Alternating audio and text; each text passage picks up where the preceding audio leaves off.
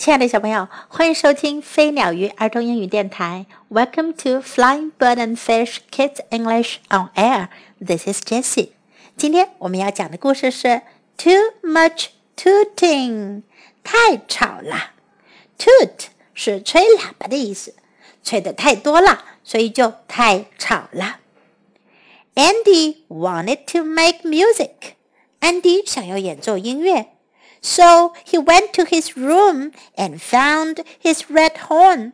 于是他走进自己的房间，找到他的红色喇叭。Andy tooted his horn.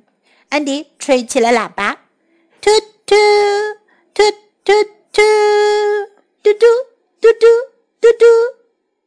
Andy's grandpa said, "Don't toot here. I'm eating." Andy 的爷爷说：“别在这儿吹。” ”我在吃东西呢。Andy's grandma said, "Don't toot here, I'm reading." 安迪的奶奶说：“别在这儿吹，我在看书呢。” Don't toot here, said Andy's mom. You'll scare the cat. 安迪的妈妈说：“别在这儿吹，你会把猫吓坏的。” Don't toot here, said Andy's dad. I'm working. 安迪的爸爸说：“别在这儿吹，我在工作。”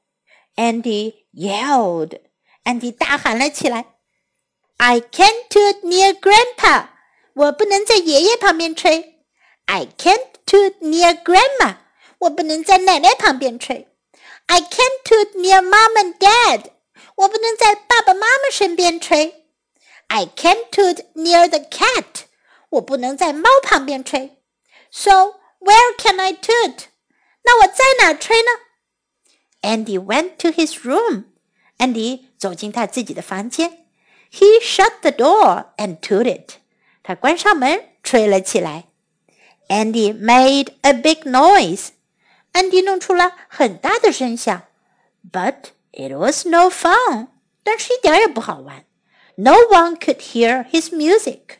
没有人听到他的音乐。 Andy went outside. Andy 来到外面，He wet his lips. 他舔了舔嘴唇。Then he tooted, toot toot, toot toot. 然后他就吹了起来，嘟嘟嘟嘟。A cat heard Andy's toot. 一只猫听到了安迪吹的嘟嘟声。A dog heard him too. 一只狗也听到了。 a little girl heard Andy. 一个小女孩听到了安迪吹的嘟嘟声，and so did a little boy. 一个小男孩也听到了。He said, "I'll be the band leader." 安迪说：“我来当乐队指挥。You be the band. 你们来当乐队。” Okay, they said. 好吧，他们说。They marched all the way to Andy's house. 他们一路吹着喇叭，行进来到安迪的家。Where have you been? asked Andy's mom and dad. 安迪的爸爸妈妈问：“你去哪儿了？”I missed you, said Andy's grandma. 安迪的奶奶说：“我想你了。” We all missed you, said Andy's grandpa. 安迪的爷爷说：“我们全都想你了。” It gets too quiet when you are not here. 你不在这儿的时候呀，太安静了。Too quiet, said Andy. Andy 说：“太安静了。” I'll make noise. 那我弄出点动静来。他就举起了喇叭，吹了起来。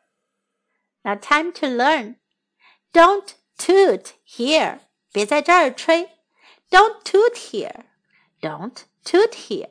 如果要告诉别人不要做什么事，我们就可以说 Don't.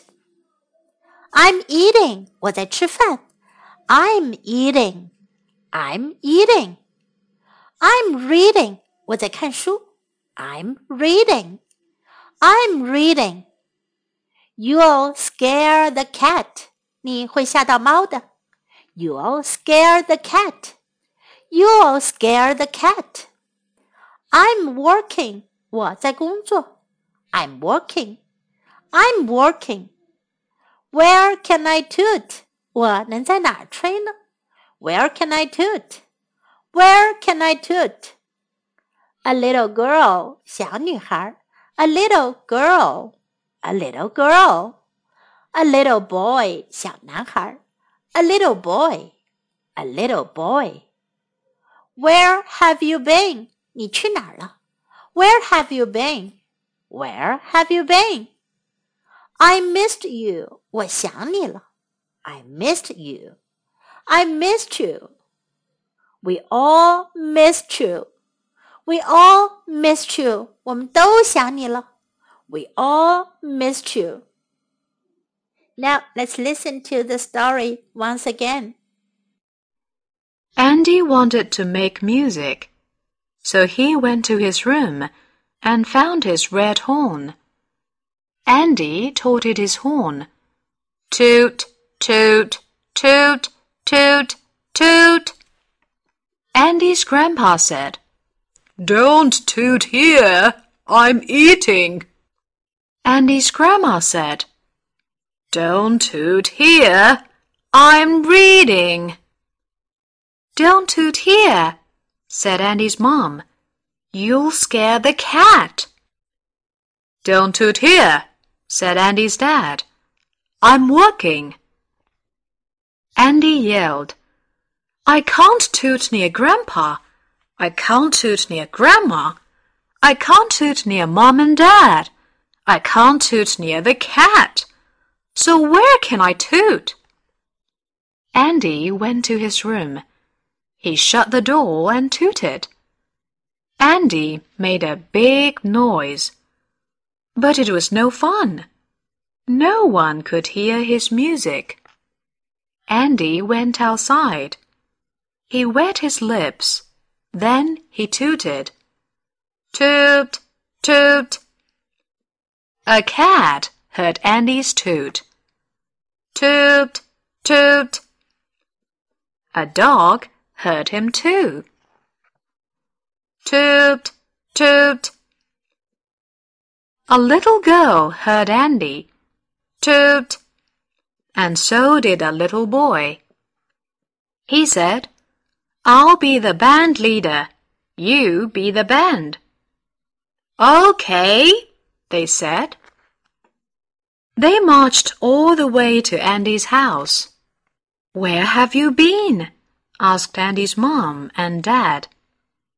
I missed you, said Andy's grandma.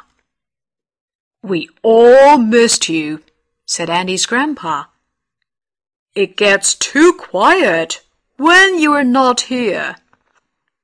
Too quiet? said Andy. I'll make noise. The end of the story, and time to say goodbye.